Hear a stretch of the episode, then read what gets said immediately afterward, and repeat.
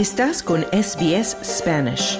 Encuentra más historias fascinantes en sbs.com.au barra Spanish.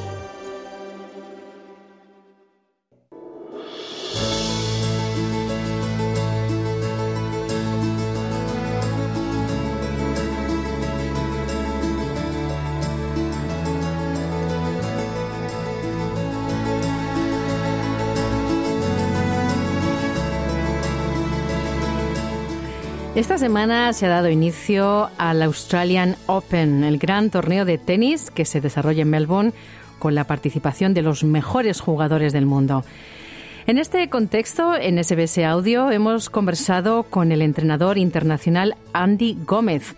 Él es un español residente en Melbourne que ha dedicado su vida a entrenar tanto a jugadores amateurs como profesionales, además de jóvenes talentos alrededor del planeta.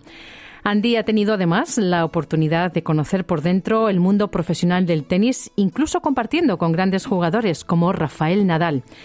Además, este entrenador también lleva adelante proyectos sociales ligados a este deporte en países en desarrollo. Nuestro compañero Claudio Vázquez entrevistó a Andy Gómez, quien comienza contando cómo comenzó su afición por este deporte. Sí, hola, buenos días. Muchas gracias por la entrevista y, bueno, pues aquí estoy. Pues sí, mira, mi, mi padre, mi padre es entrenador. Mi padre, mira, yo, yo nací en España, mi familia es de Colombia. Mi padre se mudó a España y ha estado trabajando con, con una de las mejores eh, academias del mundo, como Politieri, Harry Hoffman, y, y, por él. Todos hemos nacido con, con, una raqueta bajo el brazo y aprendido a caminar y a jugar al tenis al mismo tiempo. Entonces, eh, pues sí, todo empezó por mi padre. ¿Y tú, Andy, alguna vez pensaste en, por ejemplo, jugar profesionalmente? ¿Llegaste a jugar torneos o siempre estuvo en tu, en tu cabeza quizás más el tema de enseñar a jugar tenis? Buena pregunta. Todos, la gente con la que crecí, jugamos a tenis, jugábamos a tenis y jugábamos a tenis lo mejor que podíamos. Pero eso no sabíamos qué significaba. Nosotros íbamos a jugar a tenis, no importa lo que, lo que pasara, íbamos a jugar a tenis. Muchos de nosotros lo lograron, gente que logró hacerlo por el modo profesional, gente que logró hacerlo por el modo eh, como entrenador, pero eso no fue algo que se planteó como decir, voy a, hacer, voy a ser profesional. La forma que ocurrió fue, nosotros vamos a jugar lo mejor que podamos y a ver qué pasa. Y, bueno, resulta que en España pues eh, el nivel ha sido bastante alto y afortunadamente nos ha ido bien también internacionalmente. Sí, sí, la idea era, era dedicar mi vida al tenis. Eh, el problema es que a los 14 años se me descubrió una epilepsia y estaba relacionado con, con el deporte, con, la, el cuerpo estando sobrecalentado, entonces eso significaba que, que no podía entrenar a alto nivel y en los partidos también me ocurrían casos de epilepsia. Entonces eso me hizo parar eso me hizo parar y, dedicarme como más como entrenador. Pero, pero la idea de ser profesional era como que, bueno, era como vamos a jugar lo mejor que podamos y, a ver dónde vamos. Y Andy, en este caso, lo que nos estás contando de, bueno, de la epilepsia, ¿fue muy duro para ti descubrir que tenías esto y que no podías continuar, por ejemplo, con uno de los caminos que quizás te habías planteado? Sí y no. A ver, el tenis es muy sacrificado de por sí y cuando tuve la epilepsia fue por un poco como un break, como venga, vamos a descubrir otras cosas en el mundo que no sea el tenis. Y eso le pasa a mucha gente en el mundo del tenis que cuando dedicamos toda la vida al tenis es como que no sabemos otro, otro mundo, ¿no? Entonces, eh, cuando tuve la epilepsia fue un momento para mí como, venga, vamos a probar un poco de tocar guitarra, jugar a fútbol, jugar a hacer otras cosas que no era tenis. Y entonces yo lo vi un poco como, como como algo bueno en vez de algo malo. Al final, cuando te pasan estas cosas, pues, pues no puedes hacer nada y no te puedes lamentar. Y dije, pues voy a seguir con mi vida y, hacer las cosas que puedo hacer sin que la eh, enfermedad me, me, me, afecte demasiado. Y al final, eso se fue, la epilepsia se fue al final porque es una cosa que, que a veces cuando creces se va y, al, momento estoy bien, entonces vuelvo a, jugar, pero obviamente ya no profesional, pero pues sí me gusta darle mucha caña al deporte. Bueno, tal como nos contaba Sandy, ha seguido, ¿no? Muy ligado al deporte como coach internacional de tenis, ya has tenido muchas experiencias en diferentes países, pero ahora estás en Australia. ¿Qué circunstancias te trajeron aquí y, cómo te sientes, ¿no? Aquí en Australia. Eh, sí, pues mira, yo vine aquí a aprender inglés. Eh, vine a Australia primero para aprender eh, inglés y bueno, ya llevo 15 años en Australia. Vine con la excusa de aprender inglés por seis meses y, y aquí sigo, 15 años después. Pues sí, es un lugar donde vine a eso, sobre todo a aprender inglés, a formarme un poco como, persona, estar fuera de, casa y, uno tener que aprender las formas de, de, de crecer y vivir por, uno, por su cuenta. Y mira, pues me he quedado aquí. Y bueno, Andy, hablando de, de tenis, ya hablábamos, ¿no? Tú eres entrenador en diferentes niveles y has entrenado a diferentes tipos de jugadores, tanto amateurs como aquellos que quieren ser profesionales. Cuéntame un poco cómo es la vida de un entrenador de tenis. Bueno, la vida de entrenador e- es, dura porque, a ver, eh, no es tan dura cuando trabajas con una academia y te dan, te consiguen tus jugadores y tal. eh, es dura cuando, cuando quieres ir por tu, por tu lado y quieres hacer tus propias cosas porque a lo mejor no, no coincide la forma o la metodología de entrenar de la forma australiana o entonces quieres ir por tu lado. Eh, eh, bueno, por un lado eh, es, es duro porque es muy sacrificado, tienes que, que- sacrificar tu, tu tiempo y, y estar viajando con jugadores y tal, y, y por un lado es sacrificado por eso, y, bueno, y lo único que puedes hacer es a, ponerle el mejor empeño y el mejor eh, actitud al tema y esperar que, que salgan resultados mientras también conectas con un jugador, porque al final encontrar jugadores es como, como una relación, ¿no? Tienes que tener la química tienes que llevarte bien, tiene que haber respeto y siempre como ocupar esas, todas esas, eh, en, esa- en inglés le decimos ticking boxes, ticking, esas, todas esas, como marcar todas esas cosas a veces es complicado, ¿no? Eh, te puede llevar muy bien con alguien o a lo mejor jugar de, de mucho talento, pero a lo mejor no faltan cosas en otro lado, entonces eh, para com- com- sí, complementar o completar a otro jugador eh, como entrenador eh, puede ser a veces muy difícil, pero bueno, sí, es una vida sacrificada, ¿no? Es, es que, que tienes que, que estar buscando y viajando bastante, sí. Y Andy, en este sentido, ¿crees que quizás formar a jugadores que más jóvenes, digamos, gente que está recién, no, no digo recién aprendiendo, pero que, que todavía no tiene una experiencia profesional, quizás es más fácil porque uno son más moldeables, digamos, uno les puede dar más consejos que un jugador que ya lleva algunos años en, el circuito, por ejemplo? Sí, sí, totalmente. Mira, yo veo pro- pros y contras en, en los dos lados, ¿no? O sea, cuando estás empezando con... Yo entreno a todo el mundo, yo entreno desde alguien que nunca ha sujetado una raqueta en su vida a... Me dices que me vaya a Wimbledon a acompañar un jugador y, yo lo hago también. Yo trabajo a todo el mundo, con, todo el mundo. Ah, yo lo único que pido es compromiso y, esfuerzo. Y mientras me lo pongas, a mí me da igual qué nivel seas. Pero eh, luego, eh, sí, por ejemplo, un jugador junior, pues va a ser más, eh, lo que tú has dicho, más moldeable, vas a poderle transmitir más cosas, puedes cambiar a lo mejor cosas más fáciles. Un jugador ya más adulto, más profesional, ya viene con muchos hábitos y vienen con muchas manías que a veces es fácil, a veces es difícil cambiar, depende de la actitud del jugador. El jugador tiene que, tiene confiar mucho en ti para que te deje cambiarle algo que a lo mejor ya que viene de tanto tiempo. Y no siempre es fácil, ahí, ahí requiere mucha psicología, requiere mucho hablar con el jugador, decirle, mira, yo, yo normalmente cuando estoy trabajando con un jugador le- le- les doy las ideas y, le digo, mira, si te gusta te la quedas, si no te gusta la tiras a la basura y ya está. Y, no hay ningún problema. Y bueno, la mayoría de las personas obviamente tienen solo la oportunidad de ver este mundo del tenis profesional, en este caso desde fuera, en los torneos, viendo que los jugadores entran a una cancha, compiten y luego se van, pero seguramente y obviamente detrás no, hay mucho trabajo. ¿Cómo es este mundo, no, de- del tenis profesional? Sí, mira, buena pregunta. Mira, yo, eh, yo empecé con jugadores profesionales hace unos 6 7 años. Empecé con un amigo eh, y con ese amigo pues eh, lo pude acompañar y, y ver un poco el mundillo. Y la- suena raro, pero la, la forma que lo describiría sería profesional. O sea, eh, es como que alguien llega a las 8 de la mañana, viene, se va al gimnasio, entra al gimnasio, entrena, va a la, a la pista de tenis, entrena sus dos horas luego se va al fisio, vuelve al gimnasio, hace su re recuperación y vuelta al hotel. Y, y tú piensas que, que, es muy glamuroso y muy tal desde afuera, pero luego es, es que es un trabajo. Al final eh, no hay mucho tiempo para, para, distraerse y hacer nada, porque piensa que no solo es Australia, luego se van para, luego van para Estados Unidos, luego van para, para Europa. Entonces, como que cada uno tiene que ir enfocado a lo que hace. O sea, no hay momento para distracciones sobre todo en un torneo tan grande como es el Australian Open, sí.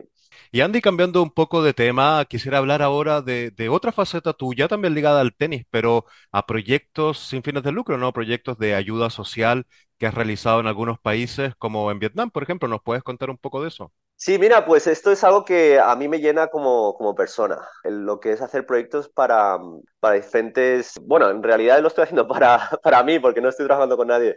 Entonces, eh, lo que he hecho es ir a Vietnam y, y hacer un, campamento de tenis para, para orfanatos. Y, y allí he ido y, he llevado material, he llevado raquetas de Australia, he llevado redes, he llevado las pelotas, eh, luego les dejamos las raquetas a los niños para que sigan jugando allí.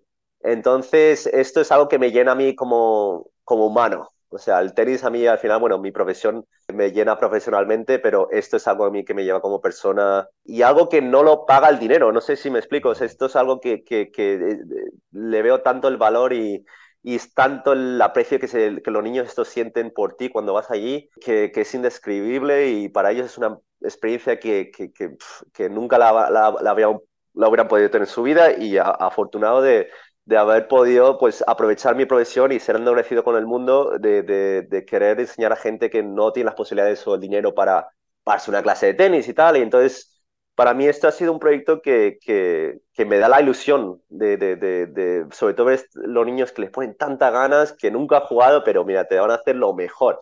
Cosa que a veces no pasa con los niños cuando entrenas aquí, es como que los entrenas y es como que no te están dando el 100%, porque a lo mejor no, no, no, tienen tantas ganas como estos niños de allí. En cambio, los niños de allí se comen, se comen la pista, es como que quieren hacer todo lo mejor posible, te quieren demostrar cómo de buenos son. Y sí, este proyecto para mí significa mucho, eh, pues yo lo he nombrado la Tennis United Foundation, que es mi fundación para empezar a hacer proyectos cada año en diferentes partes del mundo. Eh, mi, mi, me encantaría, bueno, este año quiero ir a Filipinas, pero realmente mi sueño sería hacerlo en, en, en Sudamérica, Centroamérica.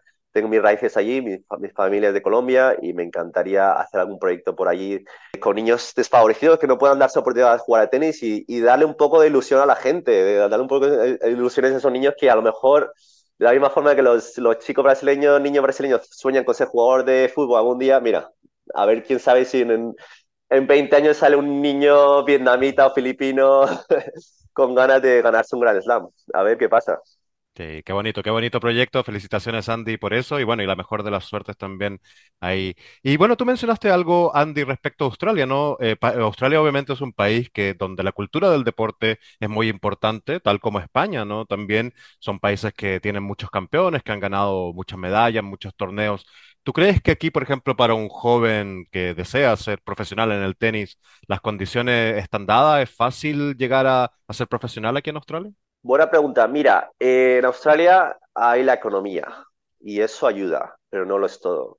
Eh, la economía es una parte de ella, o sea, el poderse pagar pues, los viajes, el material, los entrenadores, eso es una parte de ella, pero no lo es todo. Eh, en Australia falta exponerse a más nivel. Eh, aquí estamos muy aislados del mundo y desafortunadamente, bueno, hay que exponerse a otros niveles, a otros países, a otras culturas jugando contra otros jugadores de otros lugares, porque así es como te desarrollas como jugador. Afortunadamente en España tenemos eso, eh, en Australia no tenemos esto.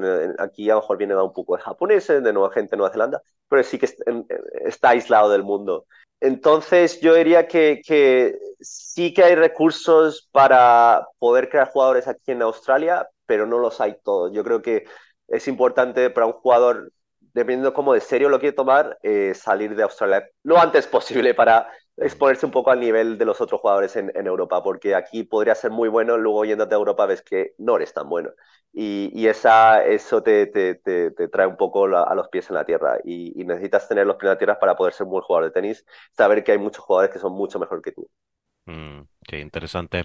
Y Andy, te quiero preguntar por una noticia, digamos, lamentable. Rafael Nadal, que decidió retirarse por una lesión luego de haber estado parado, ¿no? Durante largo tiempo. Y tú cuando joven tuviste la oportunidad de compartir con Rafael Nadal en, en España. ¿Cómo fue esa experiencia? Eh, fue, fue bien, pero fue muy normal. Eh, sí, era uno de los chicos que jugaba los mismos torneos que jugábamos nosotros. Eh, Rafa es mayor que yo, él tiene cuatro años más que yo, entonces él jugaba la misma categoría que mi, que mi hermana y, y nosotros nos veíamos pues en todos los torneos. Él venía a la península, es de Mallorca, de la isla, entonces él venía a la península y la, toda la zona que es el Levante, que es Alicante, Castellón, Valencia, toda esta zona del este de España es donde el, el, el entramado de, torneos es gigantesco, entonces muchos jugadores vienen aquí. Y entonces Rafa era uno de los, de los chicos que veíamos a diario, bueno, no a diario, pero cada fin de semana cuando jugábamos torneos, y era bueno, era bueno, pero no sabíamos qué, qué significaba ser bueno, y luego nos dimos cuenta que que nadie podía anticipar cómo de bueno iba a ser. O sea, sabíamos que era bueno y muchos de nosotros éramos muy buenos, pero eh, una cosa es ser bueno y luego pensar que Rafa iba a ser el próximo Pete Sampras o Carlos Moya, no, no lo podíamos imaginar. O sea, no, para nosotros no concebía esto. Eh, luego, pues me he dado cuenta con el tiempo que, que, el mundo del tenis en España ha sido siempre muy competitivo y hemos tenido un buen, buena reputación en el mundo. Entonces, esto ha, ha hecho que sí, que, que, que, pues algo sí se vea venir para mm, el futuro. Antes no, no lo veíamos, era algo que Sí, Rafa era bueno, pero no sabíamos cómo de bueno iba a ser. Y, y bueno, te cuento una historia rápida, una, una anécdota que es, eh, obviamente te he dicho que mi, yo estoy en el mundo del tenis por mi padre. Mi padre eh, trabajó para, para Babolat, que es la, la, raqueta con la que Rafa Nadal juega. Y mi padre fue la persona que, que sí que vio algo en Rafa. Y él fue la persona que le ofreció el contrato de raquetas a Rafa. Cuando Rafa no tenía ningún contrato con nadie, mi padre fue el que fichó a, a Rafa con Babolat. Y mira, no han pasado no sé ni cuántos años, yo diría que treinta y pico años y, wow. y aquí está Rafa jugando, sigue jugando con sus raquetas, mira. ah, fantástica, fantástica historia. Esta. Y, y Andy, tú, porque obviamente Rafa Nadal, tal como todo el mundo sabe, es un campeón y tiene muchas cualidades, pero muchas veces, claro, la gente quizás que no entiende tanto ve algo del físico, ¿no? Privilegiado de Nadal, la resistencia, pero también hay algo mental, ¿no? Se pudo ver en la final hace dos años, ¿no? Que ganó el Grand Slam aquí en Australia, como logró doblegar, ¿no? A Medvedev después de un partido que se, que se creía perdido. ¿Cuáles son esas características que, que crees tú que llevaron a Nadal a llegar tan lejos en el tenis? Sí, pues lo que tú has dicho exactamente, eh, mentales, mentales y el, el ser muy eh, persistente y el ser, eh, el no dejarse Sí, no rendirse, o sea, obviamente es, todo lo que sabe todo el mundo, pero, pero Rafa tiene una habilidad imparable de, de, no rendirse y seguir superándose y seguir buscando. Es, para mí algo único, como jugador, el tener tanta hambre teniéndolo todo. El, el, jugar como si fueras pobre, aún teniéndolo todo, ¿no? Eh, no sé si me explico, es como que esta hambre por, por superación de, de ser mejor, de seguir mejorando, de buscar eh, las formas de, de, de, de, superarse. Y mira, ahí fue un punto donde viste que Rafa es más viejo, era, sería más lento, pero y Medvedev era más, es más joven, es más rápido, le pega la, la bola más fuerte, pero a, a ese límite, a, a es, cuando llegas a, esa, a ese límite donde la, la, la, las cosas se deciden por milímetros, la, ventaja mental juega un, papel gigante. Ahí es donde, donde hace la diferencia, que es eso, la, parte mental de Rafa. Y, yo creo que, que todo ha sido también construido. Obviamente e, él tiene esa, esa, fuerza mental, pero al mismo tiempo, sí, lo han arraigado su familia, ¿no? Entonces su, su tío, su padre, su madre, o sea, todos han, han sacado este, esta forma de ser, ¿no? Que es, que es ser humilde, el, el, el saber que pues tiene una ética moral muy grande, ¿no? Eso es lo que veo yo de ellos, ¿no? Que, que es que, que, el grupo de, de, Rafa y muchos jugadores españoles, pues tenemos, somos muy humildes, sabemos que hay gente que es mucho mejor que nosotros y, y tenemos los pies en la tierra. Mm. Y, y, Rafa, afortunadamente, pues él siempre ha podido ver que siempre ha, ha podido mejorar y, y, esto es algo que, que se, ha, se demostrado la forma de ser y la forma de jugar y, y hasta donde ha llegado él ha sido todo por eso, por, por siempre querer ser, ser, ser, algo, una persona, un jugador mejor de lo que es. Mm, mm. Y Andy, quiero preguntarte, ¿qué te parece vivir en un lugar donde tiene un gran slam? ¿Cómo es el ambiente de este torneo? ¿Te parece una cosa positiva, buena, que incentiva también el tenis, tener un torneo de esta magnitud en una ciudad como Melbourne? Me encanta, a mí eh, eh, la ciudad, la ciudad, toda la ciudad se ilumina por, por la Open. Yo digo que es como una fiesta en toda la ciudad. O sea, eh, es como, no, es que no solo para la gente que le gusta el tenis, sino para cualquier otra persona va a la Australian Open y se va a pasar bien. No solo por, por, los jugadores de los partidos, que a lo mejor te puede interesar un poco más o menos, pero es que la comida, luego hay conciertos, festivales. Eh, eh, se ilumina por Australian Open y, y, se respira un buen ambiente, una, un buen feeling aquí en, en, en la ciudad de Melbourne que, que, es que es increíble, sí, me, me, encanta. Yo siempre quiero estar aquí. Y antes de entrenador igual, o sea, yo venía aquí y yo flipaba. Un sueño para mí sería estar entrenando aquí. Mira, lo logré, pero, pero bueno, a ver, eh, a, a, Australia es increíble, sí. Sobre todo Melbourne en esta época se, es que se, se, se respira el, el, el, aire del deporte y del buen rollo. Por supuesto. Sí, sí. Y Andy, hablando ahora de tenis, ¿Cómo ves este, esta edición 2024 del Australia Open? ¿A quiénes ves como favoritos quizás para llegar a la final, a las, a las instancias finales, eh, a la segunda semana, tanto hombres como mujeres? Bueno, pues en los hombres, eh, a mí es que no me gusta hacer predicciones, yo soy muy mal haciendo predicciones. Yo tengo que ganar a alguien y se, seguramente se lesione. Pero, a ver, no nos podemos, obviamente, Djokovic. O sea, por mucho español que sea yo, no puedes obviar a Djokovic que, está imparable y parece que, tenga veintipico años y el tío está en un nivel muy alto. Entonces, Djokovic es la, mayor amenaza ahí. Ojalá viésemos a alguien diferente, ojalá se vean caras diferentes eh, ganando las finales, en las semifinales. Mucha, me encanta Alcaraz también, entonces obviamente apuesto por él, no solo soy por español, pero me encanta verlo jugar, es entretenido, eh, trae algo que, que no habíamos visto en mucho tiempo.